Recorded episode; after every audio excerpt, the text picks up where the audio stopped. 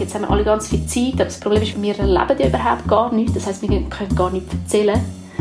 Das heißt, du bist ja völlig zurückgerührt eigentlich auf dein Mindset, also auf dem, was du, was du in deinem Kopf kannst, in deinem Hirn kannst produzieren, an Geschichten, an Erfahrungen, an Gedanken, weil alles andere ist ja irgendwie wie ausgeschaltet. Wir erleben ja gar nichts mehr, wir sind ja alle daheim. Der Bundesrat hat heute entschieden, die Situation als außerordentliche Lage zu erklären. Leben im Lockdown. Der Blick-Podcast zum Leben in Zeiten von Covid-19. Mit Jenny Rieger und Vinzenz Greiner. Der Corona-Notstand heißt ja für viele von uns, dass wir uns ein bisschen umorganisieren mussten, zum Beispiel das Büro nach Hause verlegen. Ich habe mir äh, zum Podcast produzieren so ein kleines schallschluckendes Zelt ins Wohnzimmer gebaut. Und ich spreche jetzt mit Katrin Murbach. Du bist Szenografin und Dozentin an der F&F. Und bei dir hieß ja ein Homeoffice einrichten ein bisschen mehr als bloß ein Laptop auf den Küchentisch stellen, oder? Genau, das ist sehr richtig. Wir haben jetzt für das Projekt, das wir gerade aktuell am Laufen haben, der F&F, sehr viel mehr gebaut als nur ein Homeoffice. Und zwar haben wir eigentlich eine ganze Schaltzentrale gebraucht. Wir haben mit ganz viel äh, Abfallholz uns eigentlich eine riesige Struktur in die bestehenden Räume der F&F gebaut. Also an der Kunstschule F&F in Zürich, da läuft noch bis am 3. April ein Projekt, das Weiße Wüste heißt. Erzähl doch mal ein bisschen, worum geht es in dem Projekt? Genau, also die Weiße Wüste, das ist ein gesamtschulisches Projekt mit 100 beteiligten Studierenden. Und es geht ein bisschen darum, dass die F&F, die Schule für Kunst und Design, im nächsten Jahr den 50. Geburtstag feiert. Und es ist so ein bisschen die DNA von der F&F, dass sie immer einen grossen Drang haben nach Fluidität, und auch viel Interesse so an aktuellen Diskurs. Und es war so die Überlegung, dass allenfalls der 50-jährige Geburtstag wieder mal so ein bisschen Zeit ist für Veränderung. Und wir haben uns so überlegt, wenn jetzt, äh, man sagt also, es gibt die Theorie, dass zwei Drittel der heutigen Kinder, also die, die, die jetzt geboren werden, später in Berufe arbeiten, die man heute noch nicht kennt, die es noch nicht gibt. Und das wirft natürlich die Frage auf uns zurück, ja, was sollen wir denn unterrichten? Wenn wir jetzt Leute ausbilden für Berufe von morgen, die wir noch nicht kennen. Mhm. Und vielleicht spielt auch so ein bisschen rein, dass ja so das vorherrschende Bild von einer Ausbildung ist, dass man einmal mit, mit, mit Wissen abgefüllt wird und das wird im Moment vielleicht gerade ein bisschen abgelöst von der Idee, dass das Lernen eher so ein, ein nie endender Prozess ist. Und das ist eigentlich so ein bisschen der Inhalt von dem Projekt, das wir gerade machen im Moment. Ja, und die aktuelle Situation zeigt ja vielleicht auch so ein bisschen, dass sich die Verhältnisse schneller ändern können, als man sich das so vorstellt. Also diese, diese 100 Studierenden wären ja jetzt eigentlich alle an die F&F gekommen, aber jetzt musstet ihr ja kurzfristig das Projekt ziemlich umgestalten, oder? Was habt ihr da genau verändert? Genau, also die Idee wäre eigentlich gewesen, dass Sie am Morgen eine künstliche Intelligenz programmieren und am Nachmittag würden wir versuchen, ihnen neue Gedanken ins Hirn zu massieren. Und jetzt ist das mit der künstlichen Intelligenz programmieren interessanterweise dezentral sehr viel schwieriger als das mit den Gedanken massieren. Und darum haben wir eigentlich die Idee vom Nachmittag, also so das aktive Umdenken, die eigene Rolle in der Gesellschaft hinterfragen, mit aktuellen Herausforderungen umgehen, viel stärker ins Zentrum gesetzt.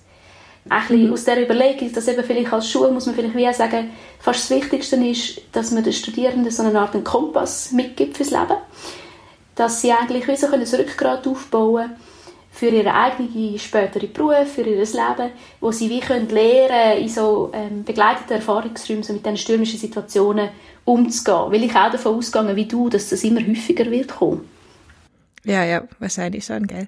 Und ihr habt den Studierenden Aufgaben gestellt. Die erste Aufgabe, habe ich gesehen, war, dass sie sich selber einen Arbeitsplatz einrichten sollen, richtig? Ja, genau. Also das ist schon mal so der Anfang gewesen, um sich ein bisschen kennenzulernen, dass wir eigentlich so die, die 100 Home-Satelliten einmal sehen, dass wir wie ein bisschen, ein bisschen wissen, mit wem wir es überhaupt zu tun haben, wie die so leben, äh, wie die sich jetzt auch vorbereiten auf die zwei Wochen. Genau. Und wie die so einsteigen in das Projekt. Also statt ein gemeinsamer Arbeitsplatz 100 verschiedene Arbeitsplätze. Gibt's da, kannst du da ein paar Beispiele nennen, was dabei rausgekommen ist? Ja, sehr unterschiedlich. Also es gibt Leute, die haben einfach ähm, mit Klebband auf dem Boden ein Feld abgesteckt und eine Lampe angestellt und gefunden, okay, das ist mein Raum, ich brauche nicht mehr. Andere haben sich mit dem Wäscheständer einen Tisch gebaut, Laptop drauf, Matratze drüber zum Sound abschirmen. Also ich glaube eher ein bisschen so, wie du dein Zelt gebaut hast. Es ist natürlich so, dass viele von diesen Studierenden wohnen noch daheim, sind viel so auf der Stufe Vorkurs oder ähm, noch recht jung, zum Teil auch noch unter 18. Und ähm, klar, dort muss man halt vielleicht auch so ein bisschen für den Platz kämpfen, jetzt so alle im Homeoffice sind. Und das haben ja, glaube ich, auch alle Studierenden gemeinsam an einer Art Mahnmal der Krise gebaut, die aber bei euch an der F&F ist. Wie lief das genau ab? Genau, also die Idee wäre natürlich, dass wir das alle zusammen machen. Jetzt ist es eigentlich so, dass uns die 100 Home-Satelliten die ganze Zeit Material schicken und wir eigentlich wie versuchen, die 100 Stimmen, die da zusammenkommen, in das Mahnmal von der Krise hineinzuarbeiten. Also es ist eine Art, muss ich mir vorstellen, das ist dort, wo wir auch arbeiten, also die grosse Installation. Ähm, das ist so eine Art wie eine Ruine. Also wir haben immer so ein bisschen Detroit und Fukushima und so im Kopf gehabt. Das ist so die Ruine in dieser Sperrzone, wo im Moment nicht zugänglich ist, wo wir aber eigentlich alle Resultate und Gedanken und Themen und Diskussionen, die uns zurückgetragen werden, versuchen dort zu manifestieren. Mit der Überlegung, dass dann, mhm. wenn dann die Schule irgendwann wieder aufgeht, ähm, sagt das bereits im Frühling oder vielleicht ist es auch erst im August, dass das wie alles sichtbar und fassbar wird an dem Ort. Wie muss ich mir das konkret vorstellen? Also das ist dann ein Raum, der irgendwie ein bisschen unterteilt ist, wie ich auf den Bildern gesehen habe, mit so Holzkonstruktionen und ihr habt dann so nach und nach den Input von den Studierenden da dran geklebt. Was ist da alles dabei rausgekommen? Genau, das ist tatsächlich ähm, bei uns jetzt auch sehr ein intuitives Schaffen, weil wir nicht genau wissen, was da zurückkommt. Es kommen viele äh, Fot Fotografien zurück, es kommen Videos zurück, es kommt Sound zurück, es kommen viele so ein Gedichte, Haikus, kurze Textpassagen zurück. Und wir versuchen eigentlich möglichst intuitiv und auch so vielschichtig das Material eben in die Installation hineinzubringen. Das heißt, wir sind die ganze Zeit mit Kleister unterwegs, wir haben Spraydosen, wir bauen uns neue Räume an, wenn wir merken, dass es ein Thema ist, ein Fitnesscenter zu haben oder was auch immer. Ähm, genau, es ist eigentlich wie die, sozusagen die leere Fabrik, die wir ursprünglich gebaut haben, um die künstliche Intelligenz zu trainieren, wird jetzt eine Art zu dem äh, ruinenhaften Mahnmal für das Projekt, für die Gedanken, die da umschwirren. Mhm. Und ihr wart dann zu dritt also als DozentInnen so die ausführenden Organe für das? Genau, wir sind so die ausführenden Organe ähm, von dem Gesamtgedanken. Wir versuchen das wie so festzuhalten und zusammenzubringen. Wir haben auch ein Team von Dozierenden, die eigentlich täglich mit ihnen ähm, an den Inhalt arbeiten. Das ist so, wir haben immer Video-Inputs von Spezialistinnen und Spezialisten und das ist recht schwere Kost. Also da geht es um Religion, da geht es darum, was kommt, wenn unsere Wirtschaft an ein Ende anläuft. Ähm, da geht es um Kollaps, um Krisen und so weiter. Und sie machen eigentlich dann wie im Austausch miteinander ähm, die Diskussion auf und schicken uns die künstlerischen äh, Verarbeitungen von diesen Themen. Also es ging quasi nicht nur um so die Vermittlung von Skills, sondern auch ähm, naja, quasi so ein bisschen das, das drüber nachdenken auf einer Metaebene und das, das zu verarbeiten? Ja, ich meine, unser, unser Ansatz ist natürlich ein bisschen der, dass ähm, wenn du es halt als junge Person fertig bringst, irgendwie so, so gut, also dich können zurechtfinden, auch in, in der Gesellschaft, in diesen Situationen, in diesen Themen, in diesen Herausforderungen, die dich angetragen werden, dann bist du am Schluss auch, glaube eine spannende Künstlerin oder ein guter Designer, weil das ist, glaube ähm, etwas, was vielleicht fast am schwierigsten ist zu vermitteln, dass man wie so kritisch denken kann, dass man ein gutes Selbstbewusstsein hat, dass man Haltung und Position beziehen und so weiter. Und das ist jetzt etwas, was uns sehr interessiert in diesem Projekt und einfach auch wahnsinnig einen grossen Spielraum aufmacht durch die neue Situation, ähm, dass mhm. es das Klassenzimmer nicht mehr gibt. Das ist natürlich jetzt für so ein ja. Projekt ein riesen Glücksfall, oder? Wie man kann wie sagen, so ja. das, das, klassische Klassenzimmer, das sagt auch klar, ja, wer ist Dozentin, wer ist der Dozent, wer ist der Schüler, wer ist die Schülerin, so. Und das ist jetzt alles gerade völlig aufgelöst. Also jetzt wird eigentlich wie auf Augenhöhe in Kreis diskutiert, wo nichts mehr mit normalem Unterricht zu tun hat. Ja. Ja, eben, ich wollte gerade sagen, also in so, so gesehen ist ja diese nie dagewesene Krisensituation, weiß nicht, vielleicht nicht unbedingt ein Vorteil, aber zumindest eine, eine super interessante Situation, in dem so ein Projekt stattfinden kann. Ja, auf jeden Fall. Es ist wirklich sehr, ähm, sehr lässig. Es ist ja, wie auch, man kann glaube ich nochmal so Wertvorstellungen äh, nochmal völlig anders verhandeln und begreifen. Man ist ja sehr auf sich selber zurückgerührt. Äh, man ist auch, also sowieso mit, mit grossen Themen konfrontiert und hat da wie so, wie so ganz andere Optionen. Und es ist auch sehr lässig, wie sich die Studierenden sehr stark selber organisieren. Also die sind quer durch alle Felder, die kennen sich auch nicht, so wie die jetzt zusammenarbeiten. Und da gibt es durchaus ganz spannende Dynamiken, die wahrscheinlich in einem normalen Schulkontext nie so durchlässig hätten können funktionieren. Mhm. Man könnte ja auch denken, dass es vielleicht ein bisschen ja, dass man sich ein bisschen verloren fühlt, wenn man dann anstelle in einer Gruppe irgendwo zu sein, an so einem Projekt zu schaffen, so alleine in der Garage rumwursteln muss. Gab es da, was für Rückmeldungen gab es da von den Studierenden? Fanden das die meisten eher eine Herausforderung oder irgendwie auch lässig? Ja, es ist sehr, ich glaube, es ist sehr, sehr unterschiedlich. Also wir haben, ähm, wir haben so Leute, die sagen, hey, jetzt lasst uns endlich in Ruhe, wir wollen jetzt mal Pause machen und die zum Beispiel wie einfach abtauchen und glaube wie so jetzt völlig den Freiraum suchen und auch wirklich runterfahren wollen. Wir haben Leute, die sind sehr froh um, um den Input, auch um den Rhythmus, also dass wir am Morgen, am Morgen anfangen gemeinsam. Ähm, zum Teil hängen sie dann wirklich in diesen Gruppen stundenlang in diesen Videochats und verbringen einfach so, den, so also das normale Leben miteinander. Ähm, sie geben sich gegenseitig Insta-Challenges auf oder ähm, wie auch immer. Es ist sehr, ich glaube, es ist sehr unterschiedlich, wie, so, mhm. wie die jungen Menschen reagieren auf so eine Situation. Aber generell haben es, glaube ja, generell haben, glaube ich, alle verstanden, dass man jetzt ähm, ein bisschen mehr Neugier und Offenheit muss an den Tag legen als im Alltag, weil man einfach nochmal ganz anders konfrontiert ist. Du hattest schon erwähnt, es waren so Haikus dabei und Fotos und so, aber was, was für Arbeiten sind da rausgekommen? Kannst du da vielleicht ein paar Beispiele nennen? Ja, also ähm, der erste Input ist sehr, ist sehr lustig Es ist um Religion gegangen und zwar ist das eine reformierte Pfarrerin, die zu ihnen geredet hat, die aber selber nicht klassisch an Gott glaubt und zum Beispiel Gott oder die Geschichte wie stark auch vergleicht mit dem Samichlaus, wo eigentlich viel Verwandtschaft hat. Und das ist wahnsinnig äh, viel verarbeitet worden. Also die Frage, an was glaube ich, so, was, was, wieso stehe ich am Morgen auf, was verbindet mich, das sind ähm, Themen, die sehr stark jetzt in diesen, in diesen schriftlichen Arbeiten, in diesen Haikus und so weiter gekommen sind. Dann haben sie aber auch lustige Sachen gemacht, zum Beispiel haben sie einander müssen zusammen in eine Videokonferenz.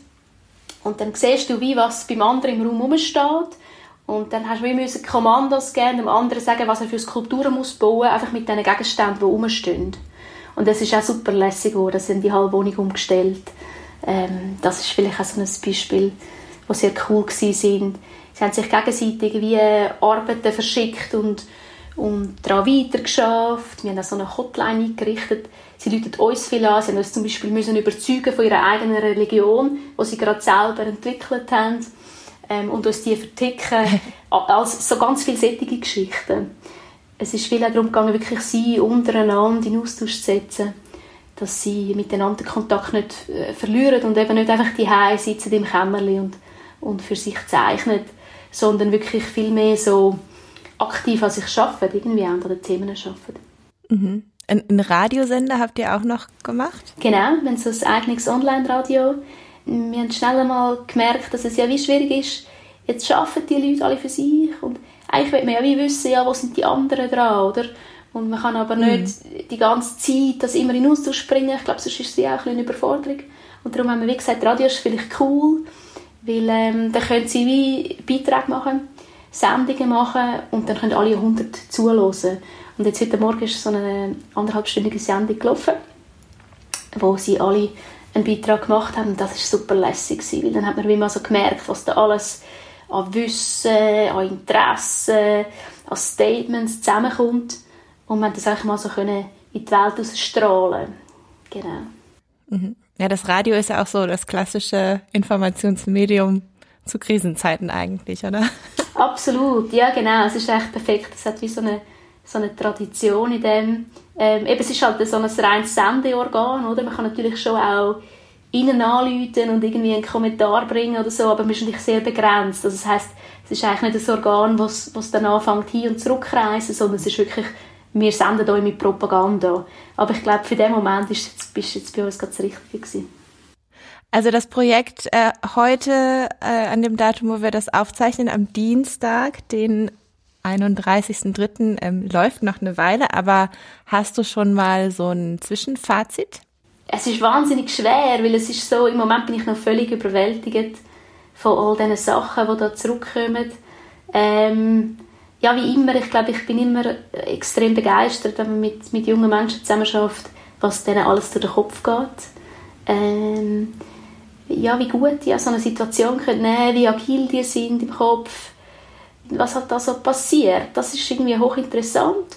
Und was ja schon auch spannend ist, ist jetzt nicht nur bei den Jungen, sondern vielleicht auch bei den bisschen Älteren, wie bei mir, wie schnell man dann doch, also ich meine, die Schweiz überrascht mich, die ganze Welt überrascht mich, wie schnell man sich jetzt doch können einlassen auf die neue Situation.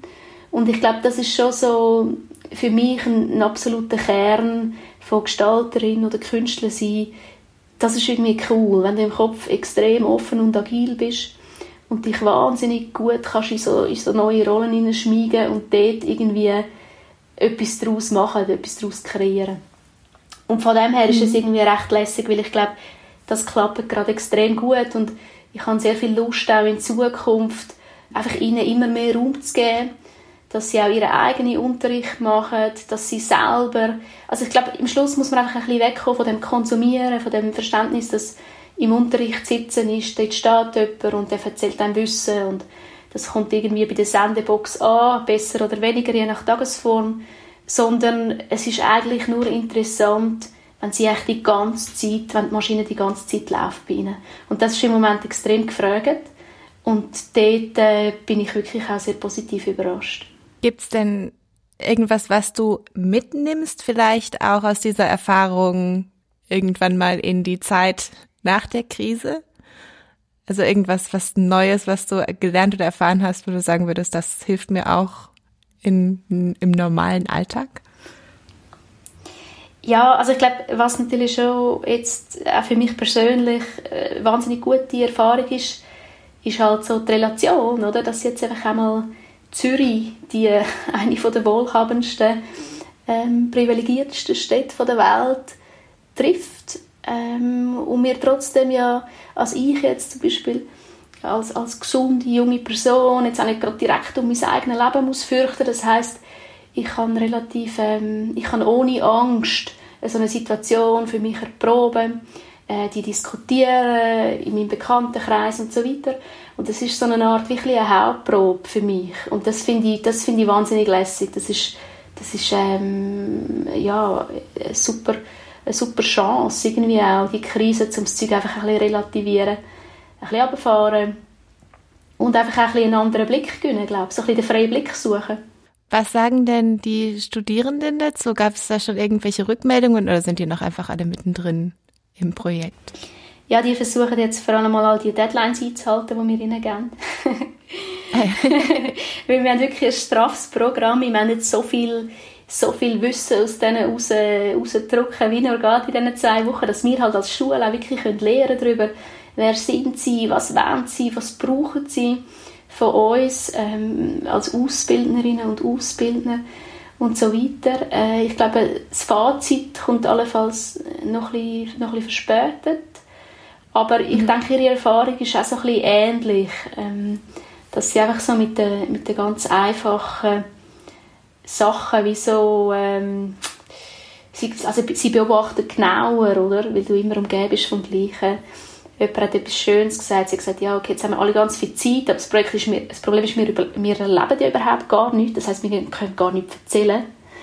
Das heißt, du bist ja völlig zurückgerührt eigentlich auf dein Mindset, also auf dem, was du was du in deinem Kopf kannst, in deinem Hirn kannst produzieren an Geschichten, an Erfahrungen, an Gedanken, weil alles andere ist ja irgendwie wie ausgeschaltet. Wir erleben ja gar nichts mehr, wir sind ja alle daheim. Ja, in der Tat. Gut. Aber das, das Corona-Mahnmal bleibt dann erstmal in der FNF stehen und ist dann auch noch sichtbar, wenn die Sperrzone wieder begehbar wird. Genau, das ist also absolut die Idee, dass, ähm, dass, dass, dass das Krisenmahnmal natürlich feierlich eröffnet wird an dem Tag X, wo die Schule wieder aufgehen darf und man das dann eigentlich wie kann entdecken und erfahren und vielleicht auch erst dann wirklich verstehen, welche Themen das jetzt irgendwie dominant sind in dieser Zeit. Corona Lifehack.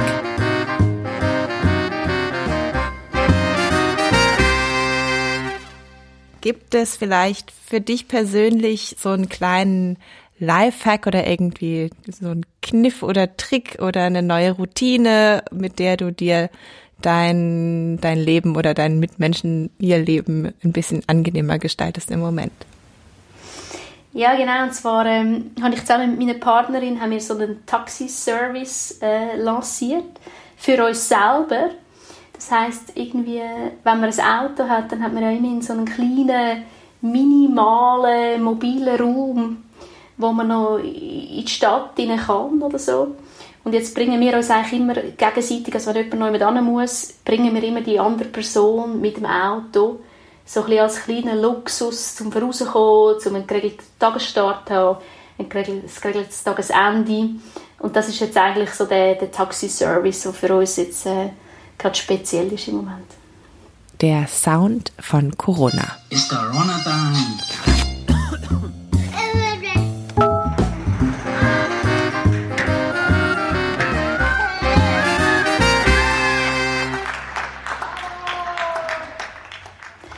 Ja, also ist so, im Moment ist es für mich ähm, 947 und zwar ist das eine Radiostation in Johannesburg in Südafrika. Hit 947.co.za or the 947 app to catch up. 947 loves you. Und ich finde es so spannend, weil das ist halt das ist so ein bisschen die Wirtschaftsmetropole von Subsahara-Afrika, Johannesburg. Und es liegt aber auf dem afrikanischen Kontinent. Und ich sitze halt mitten in Europa, in Zürich.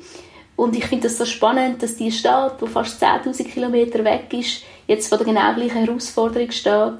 Und ich finde es total lässig, denen zuzuhören, wie die mit dem umgehen, was für Stimmen sie reinholen, welcher Blick da kommt, welche Diskussion entsteht. Und zudem haben sie einfach extrem gute Laune und das färbt halt ab, wenn man dort kann am Morgen und hört, ähm, wie die das so handeln, weit weg auf einem anderen Kontinent. Right now, every single day, uh, right before eight o'clock, we go around the world because we want to hear where other South Africans are across the globe and what is happening with lockdown. How are they handling COVID 19? What are the emotions like? Today, we're going to Nigeria. Oh, wow. Are you listening from somewhere across the world? We want to catch up with you. Ah, ein Geheimtipp. ja, vielleicht schon. Also für mich auf jeden Fall. Genau. Super, danke vielmals. Danke auch vielmals. Ja. Wunderbar. Wunderbar. Ich freue mich sehr. Cool. Dann wünsche ich euch noch viel Erfolg mit dem restlichen Projekt. Ja, danke. Bin gespannt auf das Mahnmal, wenn man das mal anschauen gehen kann. Ja, auf jeden Fall. Ich auch sehr. Cool. Danke dir vielmals, Jenny. Schönen Abend.